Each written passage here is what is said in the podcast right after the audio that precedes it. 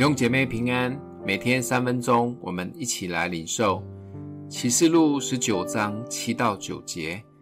我们要欢喜快乐，将荣耀归给他，因为羔羊婚娶的时候到了，新妇也自己预备好了，就蒙恩得穿光明洁白的细麻衣。天使吩咐我说：“你要写上，凡被请赴羔羊之婚宴的，有福了。”又对我说。这是神真实的话。最兴奋的时刻到了，连续四次高唱哈利路亚。这个震撼的画面，大大的超越我们耳熟能详韩德尔所谱的《弥赛亚》里面哈利路亚的大合唱的感动。前两次是在天上先被提的那一群得胜者唱的，第三次是二十四位长老跟四活物。最后是众仆人的哈利路亚高高声赞美。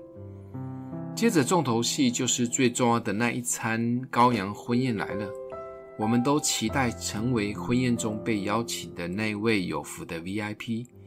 接着老约翰又看见三个画面，第一个画面是一群跟随神的死忠铁粉，穿着细麻衣，又白又洁，靠着神得胜又得胜。第二个画面是可怕的画面。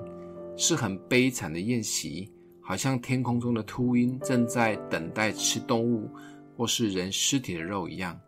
最后一个画面就是怪兽和那一些随从们最后挣扎的一战，当然死得很惨，被丢到火湖里。这一章的画面真的很多。哈利路亚唱得这么嗨，都是因为要迎接最重要的那一个天上的婚宴，就是羔羊的婚宴。